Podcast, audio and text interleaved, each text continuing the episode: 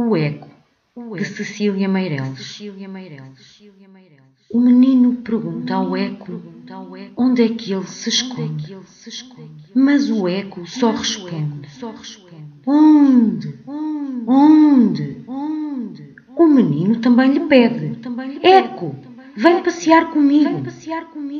Mas não sabe se o eco é amigo ou inimigo. Pois só lhe ouve dizer: Migo, う。